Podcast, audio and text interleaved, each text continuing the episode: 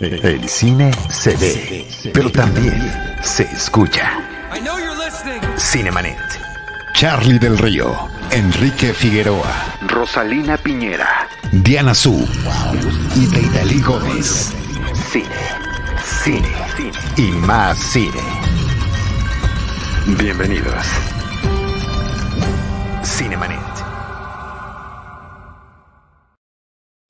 Yo soy Charlie del Río y me da muchísimo gusto darles la bienvenida al episodio 1199 de Cinemanet, 1199 episodios desde noviembre del 2005. Me da muchísimo gusto saludar a Rosalina Piñera. Querida Rosalina, ¿cómo estás? Encantada y feliz porque hoy vamos a hacer un viaje al pasado, a otras décadas, con música, con clásicos.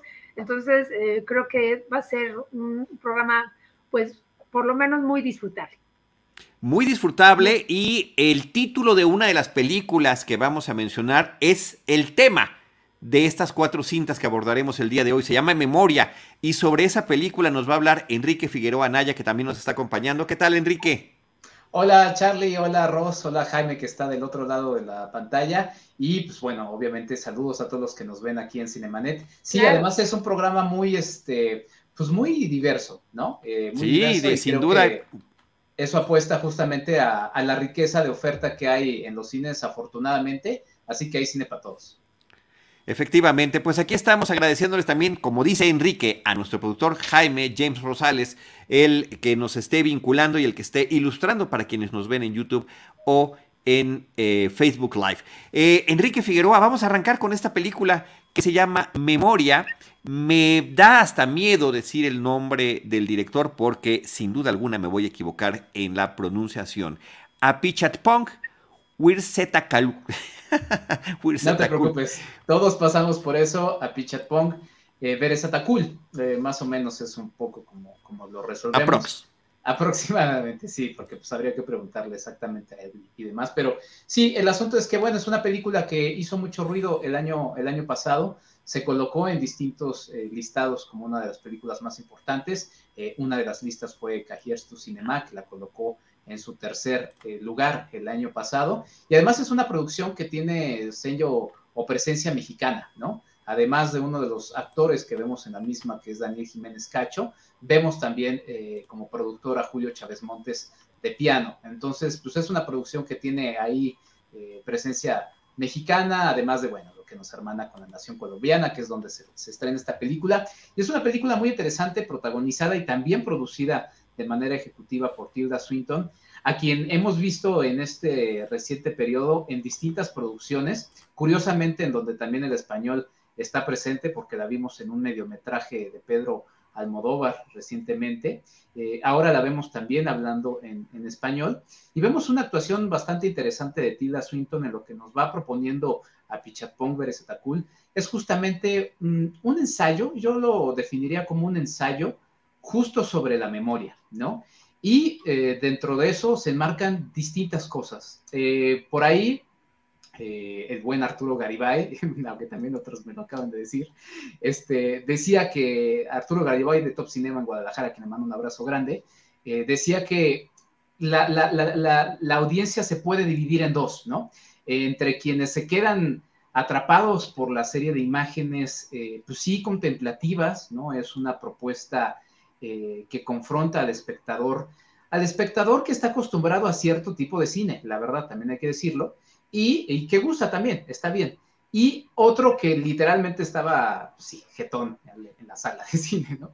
Entonces, eh, pues bueno, sí es una película que divide, que confronta, pero a mí me interesa mucho este asunto de, justa, y creo que justamente el sueño, la verdad no está mal decirlo, eh, termina siendo una parte fundamental del mismo, porque lo que nos propone es este asunto de la memoria, a partir de un sonido que el personaje de, de Tilda, que se llama Jessica en la película, eh, tiene un sonido que la despierta en la noche, se empieza a obsesionar con él y empieza a buscar en distintos lugares eh, el, sitio de donde se pudo haber originado lo que es ese sonido, ¿no? Eh, afortunadamente tiene acceso a una universidad, que es un sitio privilegiado en donde puede explorar ese sonido con un ingeniero de sonido, inclusive también con unas personas que se dedican a la antropología, con músicos, hay, hay, presencia de poesía, y a partir de eso es que está explorando y tratando de explorar un poco el asunto de los sueños, de su memoria, de dónde se originan estos, eh, nuestra propia memoria, ¿no? ¿Qué es lo que lo origina? Son nuestros propios sueños. Eh, es un ensayo muy, muy interesante que al final, al final de verdad tiene una, una sorpresa eh, que, me gusta mucho en la película. No, obviamente no la, no la revelaré, pero que a pesar de que parece que la película nos va llevando por un camino y por una idea de la misma, termina justamente pues, pues, revolviéndonos todo, que es justamente la intención de, ello. Y veía también a, esta película de, de, Apichatpong como, como una forma de él mismo eh, verse reflejado en el personaje de Tilda Swinton, ¿no? Porque a través de su cine, él es como, y dentro de quienes eh, conocemos el cine de Apichatpong, que además es un cine que privilegia justamente este tipo de imágenes, el sonido, de verdad que el sonido, el ejercicio sonoro es muy, muy relevante, es muy interesante y sobre eso gira eh, parte de la temática de la película, eh, pero lo que él está haciendo es como tratar también de enseñarnos o mostrarnos que el arte, en este caso el personaje de, Tilda a través de, la, de, una, poesía, termina involucrándose en la creación de una canción, eh, como el arte es una forma justamente de acercarse a sueños, a recuerdos, a memoria, en fin, creo que es un ensayo sí, así lo, sigo definiendo, eh, muy interesante visualmente y que sí, eh, divide, eh, pero atrapa, sin duda, ya sea también en los propios sueños, en donde pues habría que preguntar a quienes se quedaron dormidos qué soñaron, ¿no? Y a partir de eso poder tener otra perspectiva de la, de la película. Y justamente... el sueño sobre el sueño. Sí.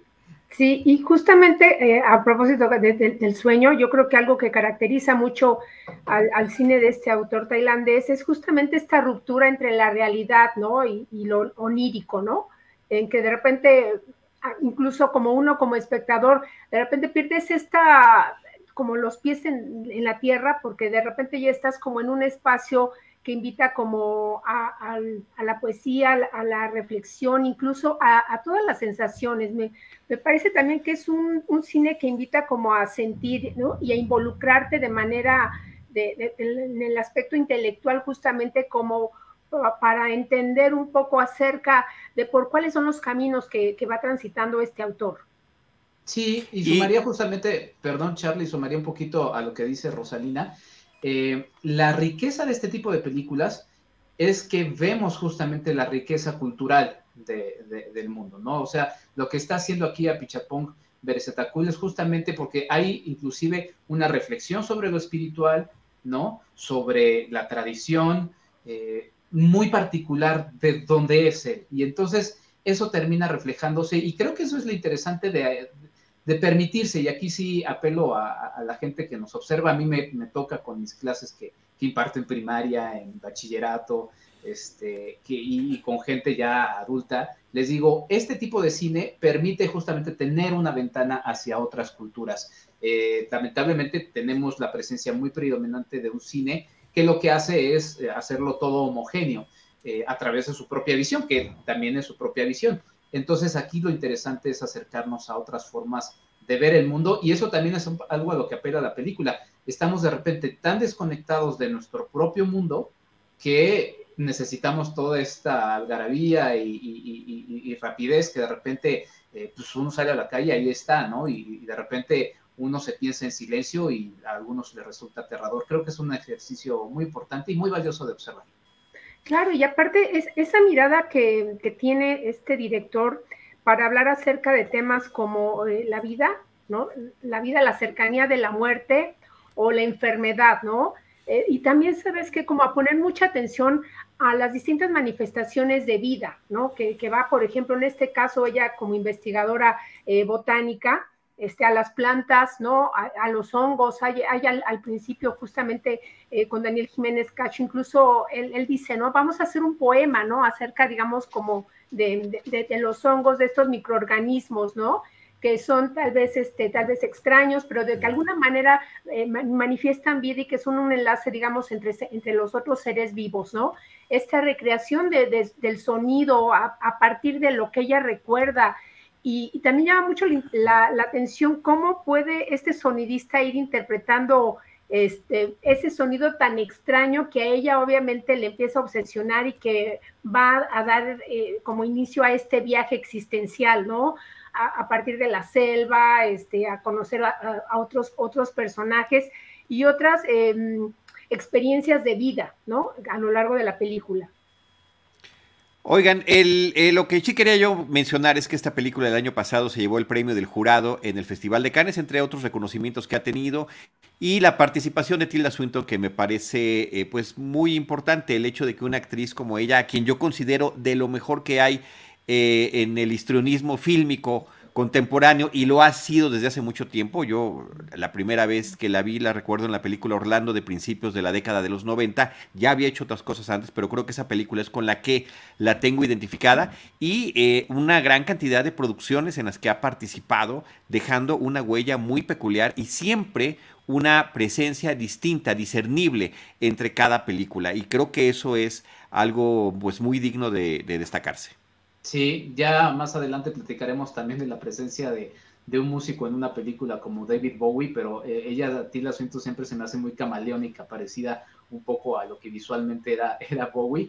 Y este, nada más remarcar también lo de Daniel Jiménez Cacho. Es muy interesante eh, lo que está haciendo con su carrera este actor mexicano que haya estado presente en producciones internacionales con directores importantes y será muy interesante a partir de lo que haga con el mexicano Alejandro González, eh, González Iñárritu, que seguramente le va a dar un impulso todavía más, más grande a su carrera, al que yo por muchos años he considerado, eh, pues sí, el mejor actor de cine mexicano actual, y la verdad es que es muy bueno verlo en ese camino internacional a Daniel Jiménez Cacho.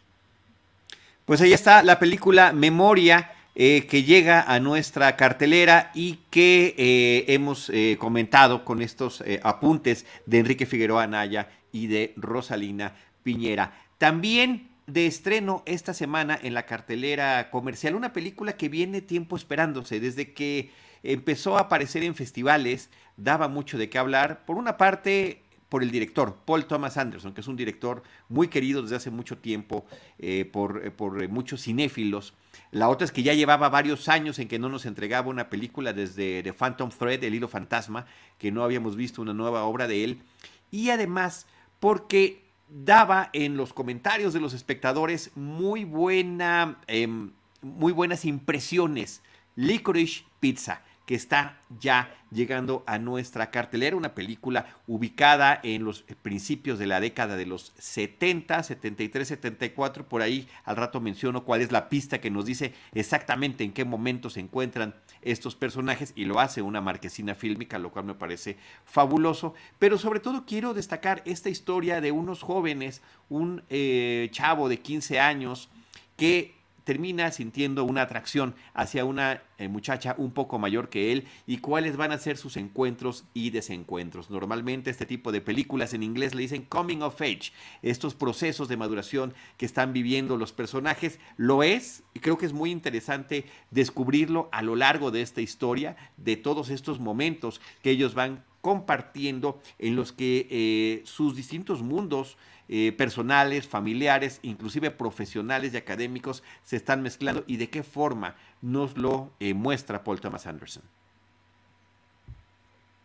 Sí, en efecto, bueno, me parece que mm, también, bueno, Paul Thomas Anderson eh, se sale tal vez un poco, o, yo creo que es muy atractivo ver cómo un autor puede presentar películas tan distintas, ¿no? Pero siendo fiel, digamos, como a sí mismo, ¿no? Hemos visto El hilo invisible con Daniel Day-Lewis, eh, el, The Master con Joaquín Phoenix y Philip Simon Hoffman, eh, Petróleo Sangriento, Magnolia, y de repente llega esta película que nos habla un poco acerca de la alegría de vivir, de la juventud, de cómo eran, digamos, como las experiencias tal vez más cotidianas y disfrutables, ¿no?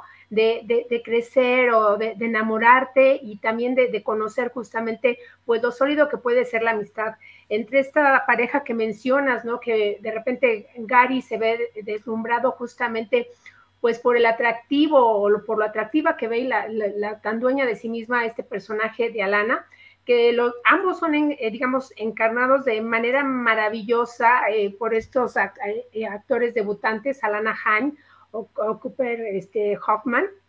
Y justamente, como bueno, nos hacen un retrato de cómo son estos procesos de maduración, de seguir los sueños y también de seguir un poco el amor entre travesuras, entre lo cotidiano, entre las remembranzas de la escuela, este, de la graduación, de las fiestas de graduación, las peleas y las diferencias con la familia, ¿no? Este, ella de una joven, una joven de familia este, judía que siempre estaba en busca de la aprobación familiar, en busca del amor, en busca del hombre de los sueños y del éxito. Y él, un joven, eh, pues que tiene una eh, vida como actor infantil y que pero tiene justamente este corazón de emprendedor eh, a partir del cual va a vivir pues algunas aventuras, algunas muy simpáticas, justamente acerca, bueno, de, negocios, de negocios este, como emprendedor y obviamente los procesos que van a tener justamente desde el enamoramiento, ¿no? Las desilusiones y la cercanía para una amistad, pues que, pronto vamos a ver este, coronada en, la parte importante de la película.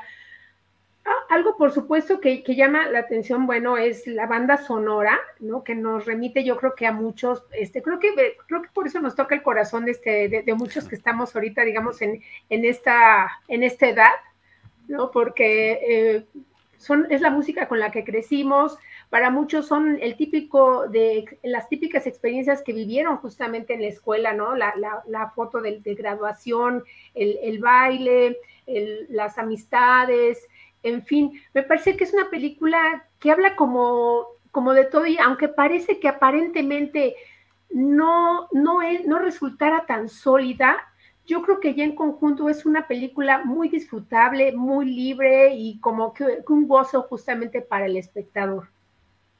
Sí, a mí me pareció una película entretenida, además de los elementos que mencionaban de, Coming of, Age.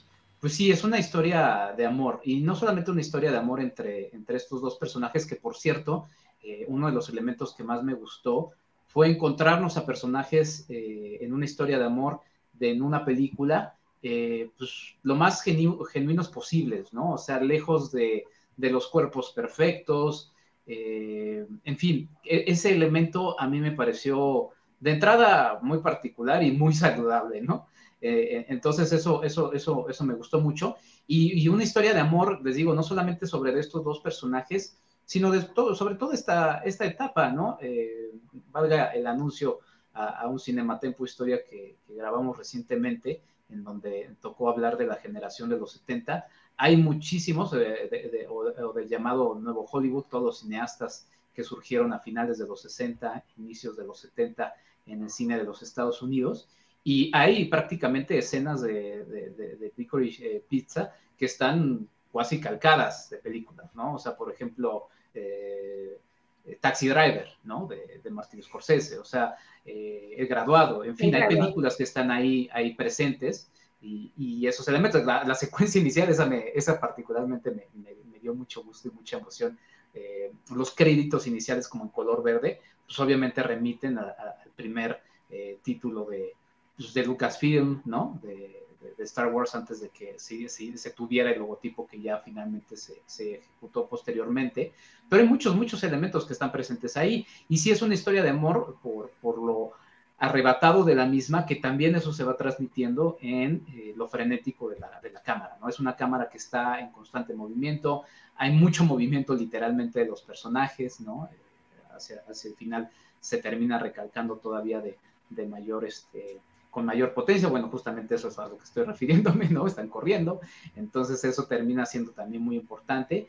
Y sí, a mí, a mí me, gustó, sí, ciertamente creo que no termina por, por, por ser eh, la película que sí se también muchos colocaron en, en, en, lo más alto del año, del año pasado, pero la verdad disfruté mucho y, y yo quiero seguir reafirmando lo importante que es ver a, personajes como los que están aquí retratados y, pues sí, que es una historia de, amor a toda esta etapa y además, antes de, volver a dar la palabra al buen Charlie, hay varias pistas que nos remiten a, la época, además de la marquesina. Este, aquí voy a sacar mi dato ñoño, pero justamente mencionaba eh, la crisis del petróleo en los Estados Unidos de 1973.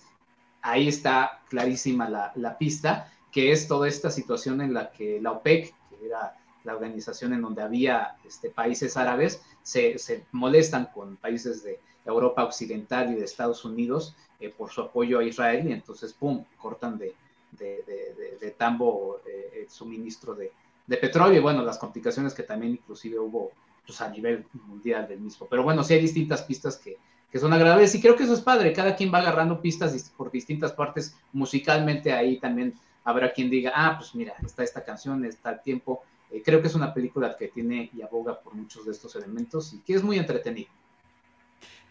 Cada quien encontrará, como bien dices, Enrique, las pistas que va reconociendo. Para mí la más eh, elemental es cuando se encuentran debajo de un cine donde está la película Live and Let Die, la primera película de Roger Moore como el emblemático James Bond. Se ve que además la película está de estreno porque está las eh, increíblemente iluminada la marquesina del cine y es una película de 1973. Es ya esta etapa setentera de eh, James Bond con un nuevo intérprete, ¿no? En la novela, basado en la novela de Ian Fleming, Roger Moore como el personaje principal, una producción de Salzman y Broccoli que eh, pues está padre. Y es uno de tantos momentos en los que los personajes están corriendo, como bien estabas mencionando. Creo que desde Rocky, desde Rocky Balboa no me daba tantas ganas de correr al día siguiente como las tuve después de ver Licorice Pizza. Eh, eso me parece que, que, está muy divertido. Es una película que te pesca con los personajes desde que arranca creo que es muy interesante la forma en la que eh, te, terminas eh, eh, conectando con ellos. Y lo que mencionabas es, también se lo decía yo el otro día a Ivanovich en el podcast de Cine Premier, ver estos personajes de carne y hueso, no son los rostros perfectos, no son los cuerpos perfectos, es una película que se siente muy natural en ese sentido, así como natural se siente también la recreación de la época, no es como en otras películas que toman ciertas épocas idealizadas, que también me gustan, debo decirlo, sino que esta pareciera, o sea, si de repente se perdieran eh, las, fechas de las películas y en un futuro las encuentran, pensarían que esta es una película de los 70 Tiene el estilo de fotografía, el estilo de producción, eh, no se nota nada exagerado en los, eh, ni en el vestuario, ni en los vehículos, y al mismo tiempo está perfectamente cuidado todo, todo este aspecto. Y la otra cosa que me impone de una manera muy grata al pensar en este personaje, interpretado por el hijo de Philip Seymour Hoffman, eh, Cooper eh, Hoffman, que la verdad lo hace fantástico. Y es, igualito. Es igualito, se parece mucho, pero tiene, el personaje tiene una seguridad y tiene una confianza en sí mismo que me gustaría tener una pizquita de esa seguridad. Bueno, haberla tenido en mis épocas de preparatoria no hubiera sido fantástico. No, me gustaría tenerlas hoy. Hoy me gustaría tenerlas porque el tipo eh, se atreve a hablarle a la chica que le gusta, se atreve a, hacer negocios, le interesa lo de la actuación y lo está llevando a un límite cuando su propio cuerpo y la gente que lo contrata pues se están dando cuenta que ya no era aquel eh, chamaquito precoz que podía salir en comerciales y en producciones fílmicas. Y él mismo también lo entiende, lo sabe y tendrá que ir buscando otras betas. El hecho de que escojan también en el lado, en el lado de la protagónica, eh, protagonista femenina a que su familia en la vida real está interpretando a su familia en la película. Y eso también le da un toque increíble porque ves el parecido entre las hermanas, ves el entorno familiar y se suma a este realismo dentro, la, dentro de esta historia donde el amor y la historia sí es una idealización del pasado y del recuerdo y de la memoria, como nos daba el título la película pasada. Así que sensacional. Se suma Jaime Rosales, nuestro productor, con una recomendación de películas para tener ganas de ir a correr. Corre Lola, corre, por supuesto. Lola Rent, la película alemana. Este, por supuesto que también te deja. Así que ya tenemos estas tres. Eh, y nos va a faltar de alguna década, pero al rato la encontramos. Y cualquiera este, de eh, Rocky, eh, corre Lola, corre, cualquiera de Tom Cruise. muy bueno, Enrique, muy bueno, muy bueno, muy bueno. Creo que es una gran recomendación. Y sí, también quiero sumarme a lo que decía Rosalina, un gran realizador fílmico. No me encantan todas sus películas, pero las que me gustan, me gustan mucho y que cada una tiene una personalidad completamente distinta. Eh, creo que faltó de mencionar Embriagado de Amor, Punch Drunk Love, y, eh, y, y, no sé si mencionaste Boogie Nights, que Boogie Nights pues también nos remita a esta misma época, ¿no? Podrían ser dos películas que podrían estar coexistiendo, o sea, yo podría ver de repente, si hubiera salido de repente Burt Reynolds en esta película, este, con, con el personaje del productor de películas porno que hacía en la otra, pues hubiera quedado como, de, como parte del mismo universo. Y ya por último, mencionar que hay una serie de cameos muy interesantes que nos está está presentando la película de eh, famosos histriones. Mira, este Jaime Rosales ya nos sacó otra para correr, Carros de Fuego, claro. Y ahí estamos corriendo con la música de Evangelis, ni más ni menos. Y en cámara lenta, para algunos que ya no corremos tan bien como antes. Entonces sí, la vamos a sumar a esa lista de películas para correr. Este, Bradley Cooper. Eh, es uno de tantos actores que, por cierto, tiene un personaje sensacional. Aparece como un productor eh, que sigue existiendo un productor de la, de la vida real. Ahorita se me, se me acaba de escapar. John Peters. John Peters. John Peters, ni más ni menos, que era pareja de Barbara Streisand, que se menciona ahí en la película y que, bueno, estuvo casado con. Tuvo muchas este, parejas muy conocidas del mundo de la industria. Champagne también aparece en la película. Tom Waits, que se echa un super speech fantástico, muy divertido. Y, claro, el tema de esta selección musical de la época, que salvo dos o tres canciones, la mayoría no son tan reconocidas, ni reconocibles, ni emblemáticas. Y eso también le da otro sentido de realismo a la cinta, Rosalina. Sí, eh, hay muchas referencias cinematográficas y como tú dices, estos recuerdos musicales, eh, no solo las películas del graduado que ya mencionó este Enrique, esta James Bond que mencionaste tú, obviamente la presencia de Bárbara y la relación que tiene con este hombre, bueno, es como parte de, de, me parece, de las secuencias más divertidas de la película, William Holden, el mundo del cine del espectáculo, pero creo que esta película, yo creo que lo que la gente disfruta tanto es que, como tú dices, que sea tan natural, que sea a partir de personajes tan imperfectos que pueden ser tan cercanos a nosotros. Alguna vez, este, pues, eh, no solo por hecho de que te enamoras, sino por las veces que alguien te regañó enfrente de, pues, de, de tu del que era el hombre de tus sueños o la chica de tus sueños, la vez que hiciste el ridículo. De repente faltan como estas películas sobre lo cotidiano, ¿no? Lo de sobre la, la, maravillosa sensación de vivir, de equivocarte. Y yo creo que esta película me parece que la recupera de manera sensacional. Sí, y, uno que se sigue equivocando tanto hoy en día, por supuesto que nos, nos arregla mucho. Este, antes de pasarte la palabra, Enrique, la última recomendación de nuestro productor, espero que sea la última porque ya se, ya se enfrascó con el tema. Forrest Gump. Forrest Gump también es una película para correr. Ahí tenemos ya varias películas a lo largo de las décadas para sentirnos contentos de ir a correr al día siguiente. La más reciente en nuestra época, 2022, Licorice Pizza. Enrique. Nunca nos limites al buen, al buen James, mi querido Charlie. Nunca, Oye, nunca, este, nunca este, este asunto de, lo natural de los, de los, de, los personajes no solamente es, en lo físico, ¿no? Sino también en cómo nos van atrapando en la historia, porque sí hay momentos en los que, ay, este me cae mal, este me cae bien, o sea, se va uno envolviendo en eso y mucho tiene que ver la interpretación de los dos actores protagonistas. La verdad es que son dos actuaciones eh, muy, muy interesantes que logran atrapar desde el primer momento. Y ya que mencionabas a John Peters, porque sí, yo también cuando, cuando vi que era John Peters, dije, John Peters, John Peters, el John Peters, hay un video muy curioso en donde Kevin Smith, el Kevin Smith, da una anécdota bastante curiosa sobre pues cómo le planteaba a este productor, que además fue productor de, Batman, ¿no? De las Batman de Tim Burton, eh, justamente el querer hacer una película de Superman. Toda esa anécdota es, vale la pena que le echen un ojo eh, en, YouTube, está esa anécdota de, Kevin Smith. Y el otro elemento, eh, ya que estamos sumando películas en esta, mm, pues no corren con los pies, corren con los autos. Y creo que sí es una referencia que vale mucho la pena para revisar también a otro director al que solamente se le encasilla con una, con una saga, ¿no? Que es este George Lucas. Eh, vale la pena revisar American Graffiti, que no solamente tiene estas referencias en, la parte de la tipografía de los créditos iniciales que yo mencionaba, sino también en el tipo de cine, porque American Graffiti, de alguna manera, y también en anécdotas que cuenta el propio eh, Francis Ford Coppola y demás, que, lo protegió y que, bueno, está muy presente todos los 70, por cierto, porque se estrena, digo, no lo comentamos en este episodio, pero se estrena El contador de cartas de Paul Schrader, ¿no? El guionista importantísimo en la carrera de Martin Scorsese, está recientemente la nominación al Oscar de Steven Spielberg, o sea, hay muchos de los 70 presente en, esta, en esta época, lo cual es bastante padre.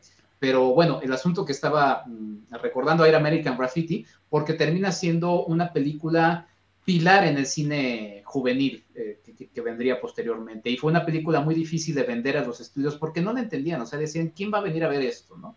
Y pues quienes fueron a verla es quienes terminarían siendo el mercado más importante eh, posteriormente los estudios, ¿no? Entonces, American Graffiti vale mucho la pena. Está la presencia de Ron Howard. Se dice por ahí que Ron Howard terminó también ayudando en la dirección a George Lucas, porque pues, sabemos que el señor es un poco tieso con la dirección de los actores, eso, de eso no hay duda. Eh, pero bueno, el asunto es que es una película también muy interesante y que también nos habla un poquito de estos elementos como el personaje femenino de Licorice Pistol, ¿no? Personajes que quieren salir de estos pueblitos, en este caso Modesto, California, hacia otros elementos y que tienen que ver también mucho con la época. O sea, es una época de cambios eh, radicales en, los Estados Unidos, eh, finales de los 60, inicios de los 70, también el gobierno de Richard Nixon, en fin, es una película muy interesante que da muchos elementos de qué hablar. Muchísimas, muchísimas cosas que dar. Y oye, y nada más para terminar con el tema de John Peters, que también eh, hizo Nace una estrella como productor. Eh, una de, él ya rebasa los 70 años de edad y una de sus más recientes conquistas es Pamela Anderson. Y lo comento por la curiosidad de que justamente ahorita en una plataforma como Star Plus está la serie Pam and Tommy, con, de, este romance entre Pamela Anderson y Tommy Lee. Eh, de Motley Crue y el eh, video escándalo de los noventas, que fue su video sexual que terminó circulando por todos lados. Así que bueno, dato curioso sobre John Peters, con una gran interpretación brevísima, pero divertidísima, de Bradley Cooper en ese papel, en esta película que se llama Licorice Pizza. Sí, no sé si venga en formato físico, a ver si Jaime, que estaba muy bien enterado antes de entrar al programa, está contemplado en algún momento que la película venga en formato físico porque eso se ha estado presentando en los Estados Unidos, eh, no en manera digital, lo cual creo que sería también muy interesante porque, pues sí, es otro elemento importante del cine de, aquellos años y seguramente le da, pues sí, esa textura que terminaría redondeando la experiencia de amor a esta, a esta década en particular a, esta década y al cine, como hemos estado diciendo, ¿no? Con todo ese tipo de referentes en todo sentido que vierte y que son incontables a lo largo de esta, de esta película. Dice el productor Jaime Rosales que no lo sabe a ciencia cierta, pero no lo cree porque ya casi no hay formatos físicos en las salas de exhibición. Tendría que ser en lugares como la Cineteca Nacional, que por supuesto aún lo tienen. Ibas a tomar una bebida y la dejaste tomar porque tienes algo más que decir, Enrique. No, iba a enseñar a mi, Muy bien. lo había mostrado, pero no, nada bueno, Mira nada más de qué, de qué es mi vaso, nada más para que... Ahí está. Ahí está, ya ves cómo está presente. Se complementan, se complementan muy bien. Oigan, vámonos de Licorice Pizza a platicar de la más reciente película de Pedro Almodóvar que termina estrenándose de manera simultánea en la plataforma de Netflix y también, hablando de la Cineteca Nacional, exhibiéndose en la pantalla grande en la Cineteca Nacional de la Ciudad de México. Madres Paralelas es una película eh, protagonizada por eh, Penélope Cruz. Eh, donde se tratan varios temas y vamos a regresar a nuestro hilo conductor. Uno de esos temas es la memoria, es la memoria histórica, es la memoria generacional, es la memoria de un país, es el dolor de un mismo país. Y aunque ese no es el tema principal de la película, sí termina siendo un hilo conductor sobre los desaparecidos y asesinados de la Guerra Civil Española, un pequeño poblado a donde pertenece el personaje de Penélope, que eh, pues más o menos tienen indicios de dónde pueden estar los cuerpos de, eh, de, sus parientes que en la guerra civil fueron secuestrados y asesinados, pero que debe ser intervenido por, eh, pues no, no, cualquiera puede llegar con una pala a sacarlos, no tiene que ser alguna, o el gobierno que dejó de hacerlo, que se menciona en la película, o alguna asociación civil de esas que pues invierten estos recursos en esta recuperación de la propia memoria. Y, por otra parte, el hecho eh, de mostrarnos una historia, se llama Madres Paralelas, eh, en principio porque eh, Penélope y, el personaje que conoce, pues se conocen en, el mismo, en la misma habitación del, del hospital, porque ambas están a punto de dar a luz, y dan a luz el mismo día, Rosalina. Sí, en efecto, este, Penélope Cruz y Milena Smith eh, se conocen en, este, en el cuarto, en la habitación de un hospital, en el momento en que ambas van a ser madres. Y a partir de ahí, bueno, vienen estos retratos este, sobre la maternidad este, y también sobre la naturaleza femenina, pues que, de, los que están afectos Pedro Almodóvar, ¿no? Porque estas mujeres, estas mujeres de, de, repente van a tener también este, una amistad eh, naciente que se, que se va a convertir poco después eh, en algo más a partir de, las diversas circunstancias ¿no? que, las rodean.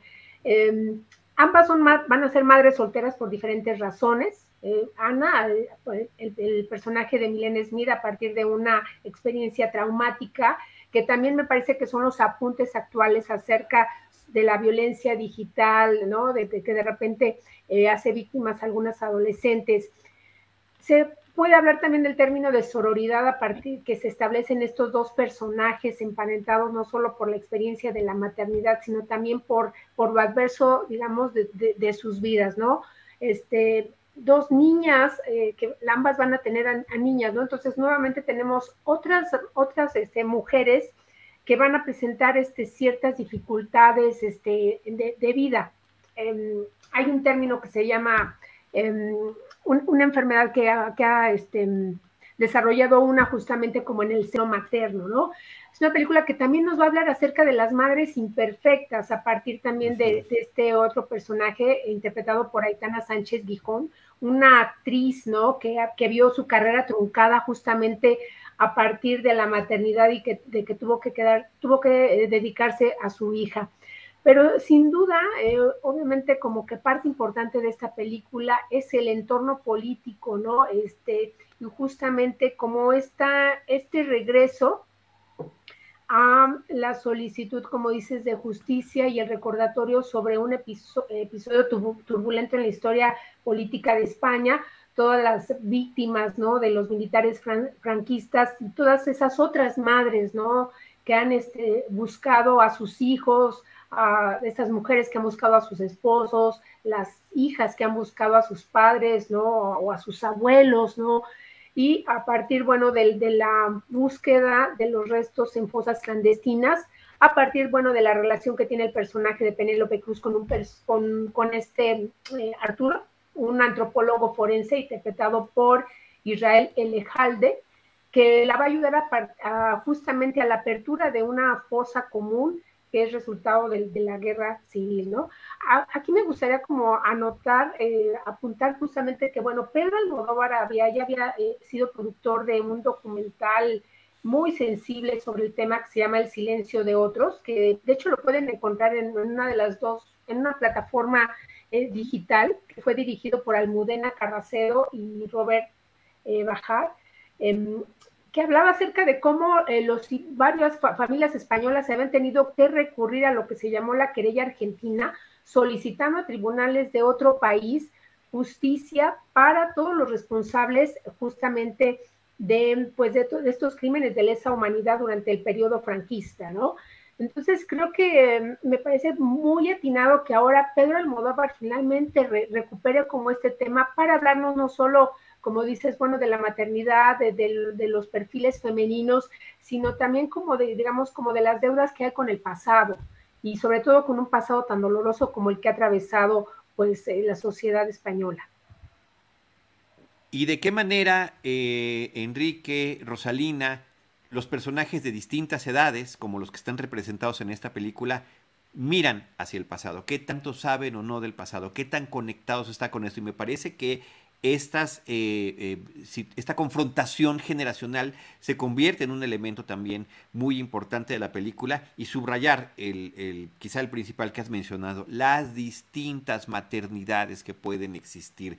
A partir de una experiencia propia de nosotros como país, México es un país de matriarcado, no creo que haya nadie que se vaya a atrever a mencionarlo. Nuestros mejores elogios siempre son para las mamás y nuestras peores groserías también son para las mamás de los otros. No, no, eh, en, ese, en ese espectro nos encontramos. Y creo que es muy interesante la forma en la que nos presentan no nada más estas dos maternidades de los personajes protagónicos, sino de toda la gente que está a su alrededor hasta esta escena, una de las escenas finales, ¿no? Con las mujeres del pueblo eh, reuniéndose. Eh, para, para, tal o cual situación.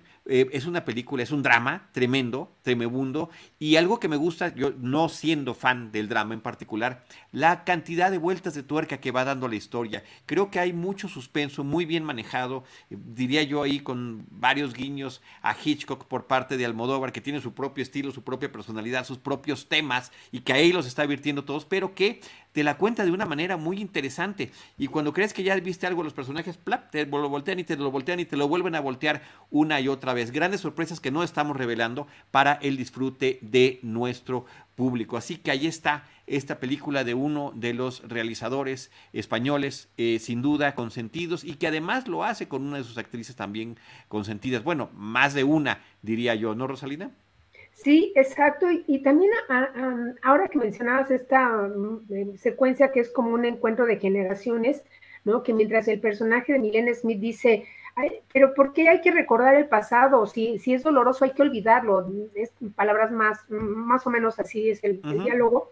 Y el de Penélope Cruz le dice, no, al pasado hay que, hay que encontrar la verdad, hay que encararlo, porque, porque no, no puede estar sucediendo. Tenemos que obviamente encontrar la justicia y entender, ¿no? ¿Qué es lo que ha sucedido atrás para podernos, digamos, entender ahora? También, eh, bueno, mencionar que ahora que se estrenó Madres Paralelas en las plataformas, bueno, también se subieron varias películas de, la filmografía de Almodóvar. Ah, sí, varias, bastantes, sí. Bastantes, este, son 11 títulos, está entre en Netflix. La ley del deseo, Kika, hable con ella, ¿qué he hecho yo para merecer esto? Mujeres al borde de un ataque de nervios, La flor de mi secreto, en fin, hay 11 películas eh, claves, ¿no? También en la filmografía de Pedro Almodóvar que nos van a permitir, pues, conocer como al Pedro Almodóvar, este, pues, de temas estridentes, de, paletas tan coloridas y también cómo ha llegado justamente a un, un proceso de maduración como autor ¿no? Para abordar como eh, otra vez el tema, digamos, de, las mujeres, los territorios femeninos, pero también pues esta memoria histórica de su país. Sí, sí, a mí me parece una, película muy interesante. Eh, además, también me parece interesante que venga después de Dolor y Gloria, eh, donde prácticamente se está volteando a ver a sí mismo a partir de cierta edad y de ciertos, inclusive padecimientos físicos, cómo los está viviendo, donde también la memoria era fundamental en esta película, estamos hablando de la película inmediatamente previa, y me parece extraordinaria esta referencia al documental que produce, que también tiene que ver con todo esto. Creo que eh, es una gran experiencia la de esta película, insisto, llena de sorpresas y con un estilo eh, narrativo eh, extraordinariamente cuidado, ya sabemos el tipo de colores que utiliza, la forma en la que crea sus escenarios, la forma en la que presenta sus personajes y que llega a tocar, eh, pues sí, nuestras fibras sensibles como espectadores a través de esta historia que nos está contando. No sé, Enrique, si tú tengas que mencionar algo de, de Almodóvar para pasar a nuestra última película. Pues nada más reforzar la invitación que hacía Ross, ¿no? De permitirse acercar al cine de Almodóvar ahora que está disponible en Netflix. Y otro hilo conductor, además de la memoria que con el, dato que, nos da Ross, pues sí cierra justamente esta tesis que manejabas al inicio, mi querido Charlie, que es el hilo conductor de estas eh, películas que estamos hablando acá. Estamos frente al cine de cuatro autores muy importantes, eh, que la verdad es que pues también de invitaciones a revisar sus, sus distintas películas, permitirse acercarnos a, a ellos, conocer sus, sus pasiones, sus miedos, y, demás. Y, pues bueno, ahí está la, invitación a esto. Absolutamente. Y bueno, vámonos con nuestra última película que creo que es un festejo para nosotros los cinéfilos o para el público en general. En este 2022 se cumplen 50 años del estreno de la película El Padrino de Godfather de eh, Francis Ford Coppola. Y para celebrar esto a nivel internacional, la película se está reestrenando en salas de cine, con una versión restaurada en audio, en sonido. El propio tráiler se ve espectacular, si ustedes lo ven en línea, se ve increíble, también ya lo están proyectando en salas cinematográficas en estos momentos.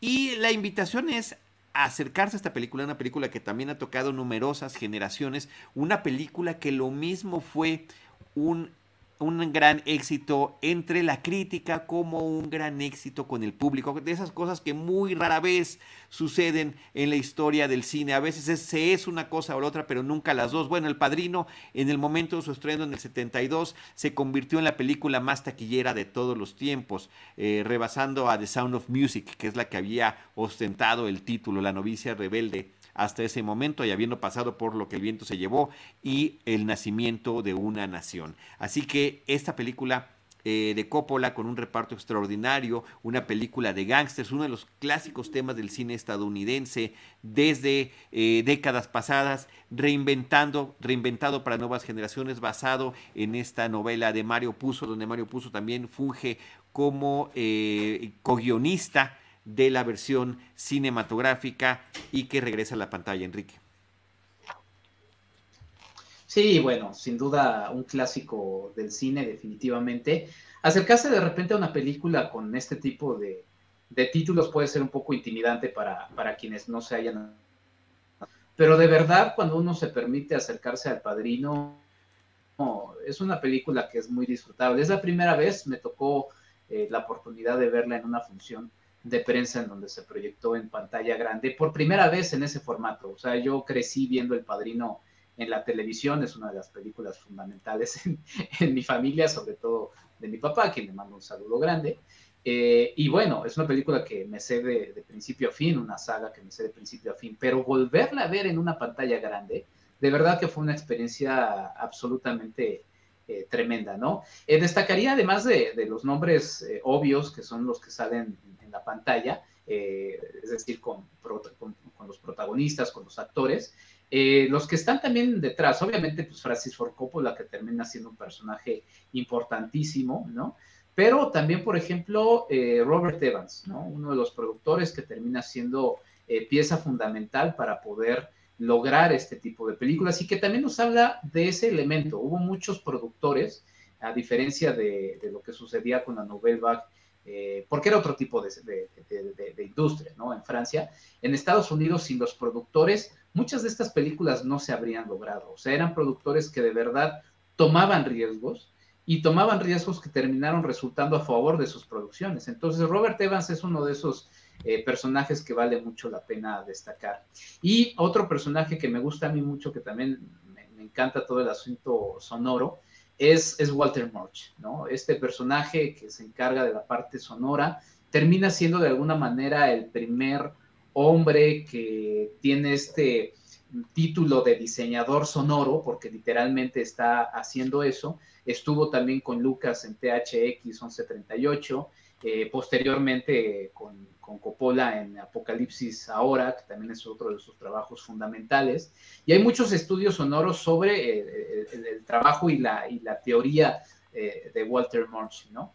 Eh, que la verdad es uno de, los temas que más me apasiona, pero justamente a, partir de ver en memoria de Apichapong eh, Beresetakul, me acordé mucho de Walter Murch en este asunto de la importancia del sonido y, y esa escena clave en la que Michael Corleone está pues en un momento de tensión, eh, a punto de, matar a dos hombres en un restaurante, eh, pues se logra justamente con toda esta tensión marcada por el aspecto sonoro de Walter Murch, otro de los nombres que me gustaría eh, dejar marcado acá porque es un nombre fundamental que terminaría marcando el cine comercial de los Estados Unidos por muchísimo, muchísimo tiempo.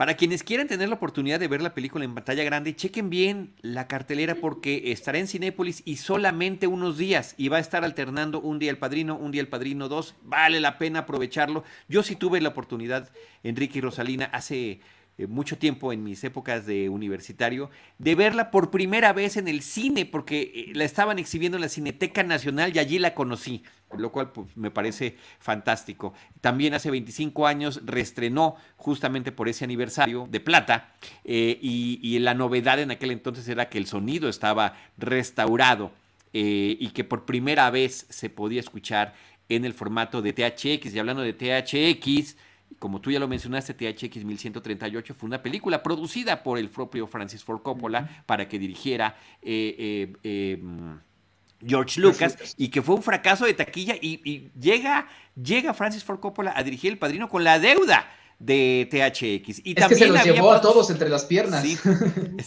y, y, también este, George, ¿no?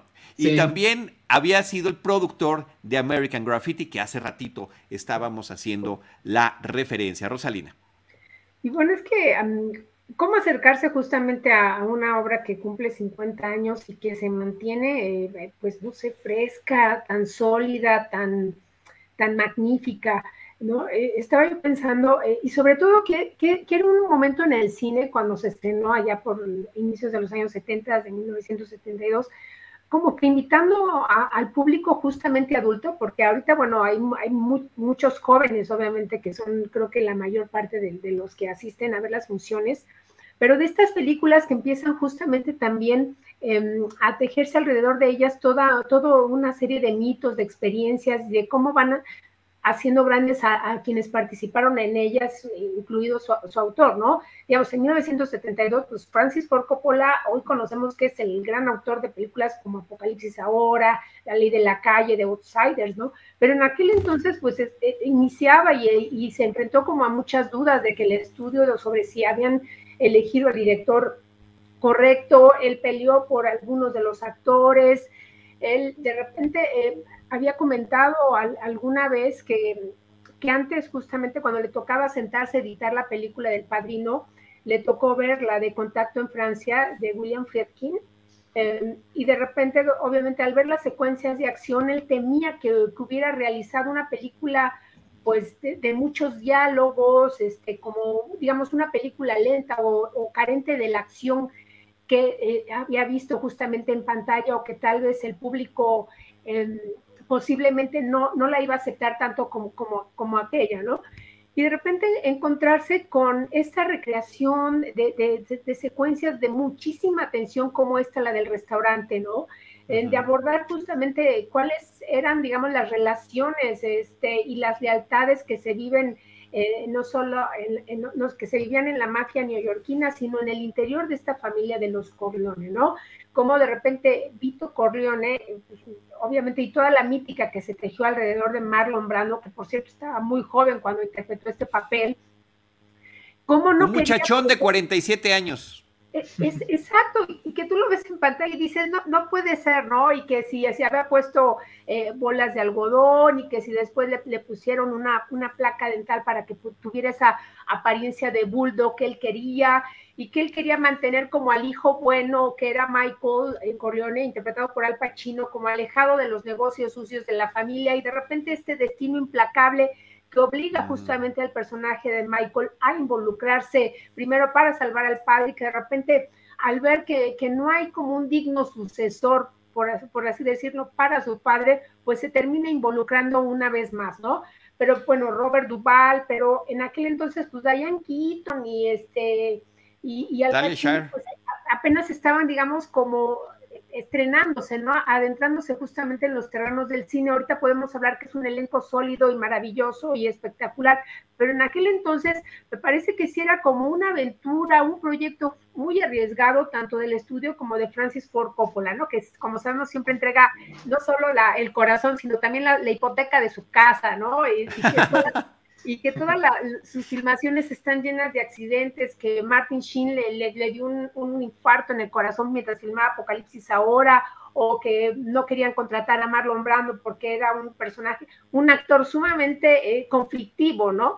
Todo ese tipo como de mitos que, que, que, conforman pues toda la leyenda de esta película del padrino, pero que cuando tú ves y tienes esta experiencia y ahora de verla en pantalla grande, entiendes por qué es tan grande ¿Por qué se mantiene tan sólida? Porque todos los personajes, bueno, por ejemplo, este final, bueno, el final que no, obviamente no lo vamos a platicar, pero es uno de los mejores finales que ustedes pueden ver de cine puro, que sin apenas palabras en dos miradas y, no, bueno, no quiero describir más la escena para los que no, lo haya visto, pero dices, dices todo, todo está dicho ahí, ¿no?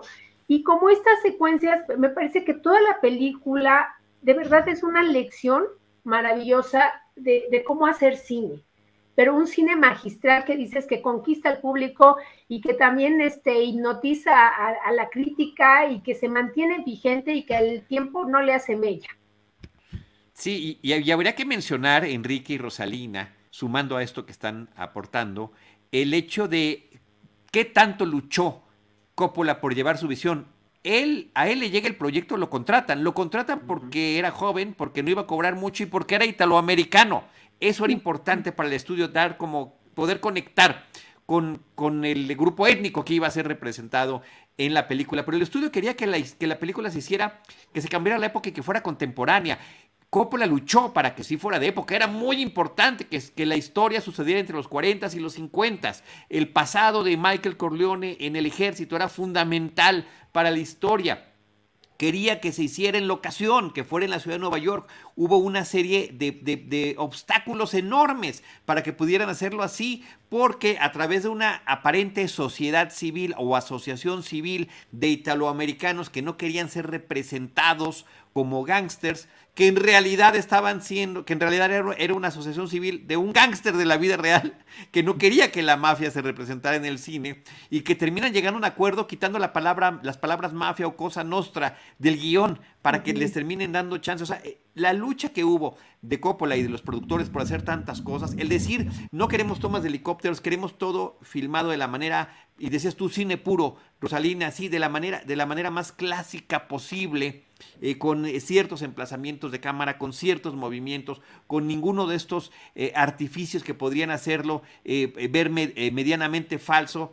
Eh, el estilo de fotografía, las sombras, todo, la música que se elige para la película y claro, ese reparto que también estuvo defendiendo Coppola a capa y espada. Una película que efectivamente, a pesar de estos 50 años de edad, se puede ver perfectamente bien hoy en día, que es increíblemente interesante. Una película que cumple sus 50 años el 14 de marzo próximo. Se estrenó el 14 de marzo del 72 en Estados Unidos. A México llegaría el 5 de octubre de 1972 es la fecha en la que eh, se empieza a exhibir comercialmente, se estrena en los cines latino y las Américas de la Ciudad de México y duró ni más ni menos que 31 semanas en cartelera. O sea, transcurrió lo que quedaba del el 72 y todavía en el 73 El Padrino se seguía exhibiendo en salas cinematográficas en nuestro país. Y así como en el resto del mundo, y también... es una película es una película muy querida.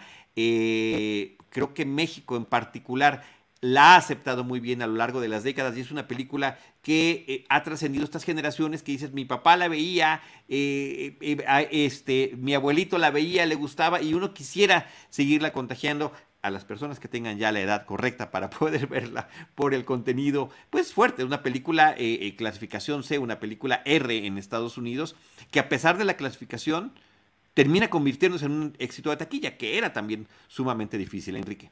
Sí, sin duda. Es que, bueno, hay, hay distintos elementos. Nada más para sumar un poco también a, lo que decía Ross, esa, esa secuencia final de la película, de hecho, está escrita así también en el propio libro de Mario Puzo, ¿no? O sea, ya también, y él no lo pensaba para, para hacer una...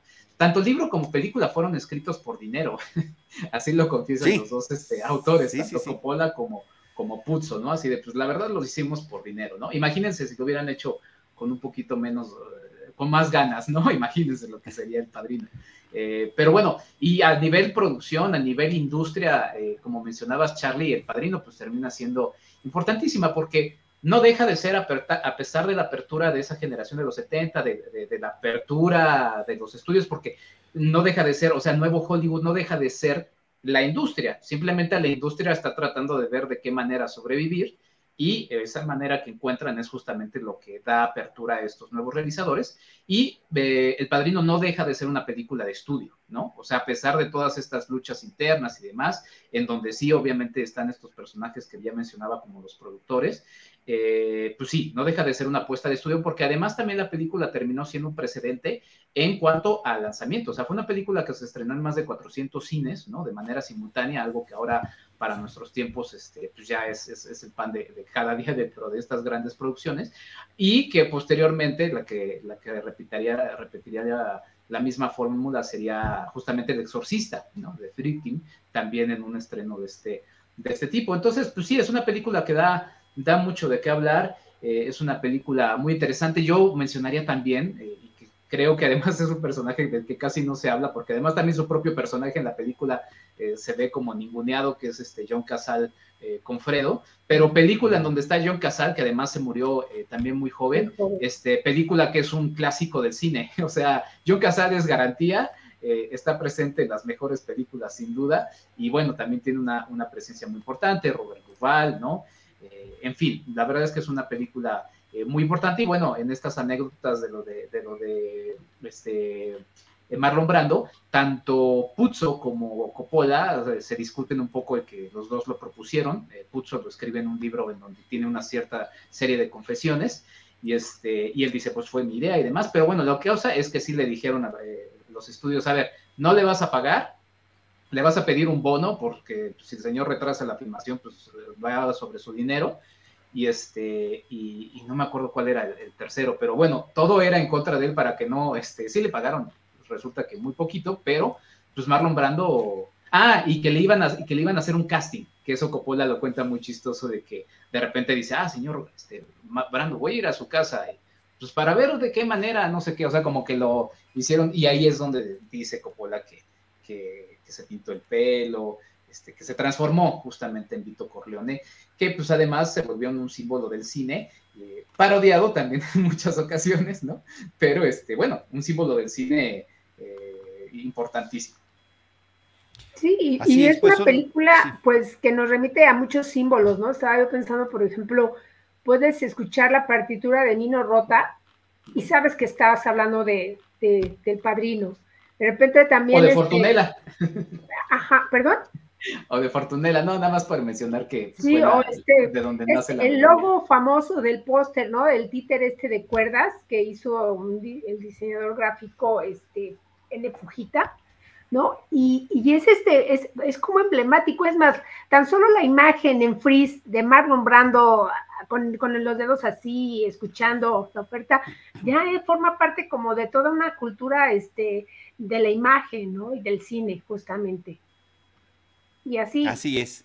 Y, y, y, bueno, nada más regresando al tema también de, de, la taquilla de la película, pues sería la misma camarilla quien eh, llevaría la, la, el estandarte con la siguiente que sigue, porque sería unos años después Tiburón de Steven Spielberg y un par de años después de Tiburón Star Wars de, George Lucas. Entonces, bueno, e, estos jóvenes cineastas en aquel entonces estaban tomando al público desprevenido y encantándolo con las películas que estaban haciendo. Eh, la gran recomendación es, de verdad, aprovechen, aprovechen esta oportunidad de ver El Padrino y también El Padrino 2, que es formidable. A mí me encanta que ahorita que están en el tema de las franquicias fílmicas año con año machacándonos, bueno, El Padrino 2 no solamente es la mejor secuela, también es la mejor precuela, porque la película es las dos cosas al mismo tiempo y eso me parece fantástico, ¿no? Este dato genial de que Marlon Brando y Robert De Niro interpretan al mismo personaje en diferente película, que es Vito Corleone, y que ambos ganan el Oscar por su interpretación, es uno de los grandes hitos de la historia del cine estadounidense y del cine mundial. El padrino de Godfather en cartelera. Eh, Rosalina, Enrique Figueroa, muchísimas gracias. Qué padre que nos pudimos reunir para platicar de lo que hay en cartelera esta semana y haberlo compartido con nuestro público. Sí, gracias a todos los que nos acompañaron a lo largo de esta hora. Eh, pues creo que hay mm, propuestas interesantes si no han visto alguna. Y como dice eh, Charlie, creo que es la gran oportunidad para quienes no han tenido la, la cercanía del padrino en pantalla grande, pues ahora les ha llegado su gran momento. Así es, Enrique. Pues nada, la invitación a que vean lo que, lo que más les interese. Afortunadamente hay cine para todos. Y, pues nada, eh, aunque sí yo también apuntaría ahí de que, pues sí, permítanse ver el padrino en, pantalla grande porque, pues sí, seguramente es algo que no, eh, pues, se verá en mucho tiempo después, entonces aprovechenlo, vale mucho la pena. Y también, eh, para sumarnos y concluir con el tema de la memoria, hemos estado haciendo una serie de episodios especiales aquí en Cinemanet, donde nosotros mismos, nuestros amigos, colegas, están recomendando alguna película que significa algo personalmente en sus historias como espectadores, como cinéfilos, eh, y que también están disponibles en alguna plataforma. Enrique Figueroa eh, nos acompañó en Recordando Fantasía, la película de Walt Disney, eh, formidable. Eh, Mario Sekeli con el, el, Día de la Marmota, Groundhog Day o Hechizo del Tiempo. Em, ¿Quién más? Este, Pepe Valdés, José Antonio Valdés Peña con La Última Tentación de Cristo y así seguiremos haciendo algunas otras películas recordando las cintas que nos han marcado y compartiéndolas con ustedes que nos acompañan, que también son cinéfilos. Muchísimas gracias. Nosotros los estaremos esperando, eh, José Antonio Valdés Peña, nosotros los estaremos esperando en nuestro próximo episodio con cine, cine y más cine. Esto fue Cinemanet con Charlie del Río, Enrique Figueroa, Rosalina Piñera, Diana Su y Teitali Gómez. El cine se ve, pero también se escucha. Cine, cine y más cine.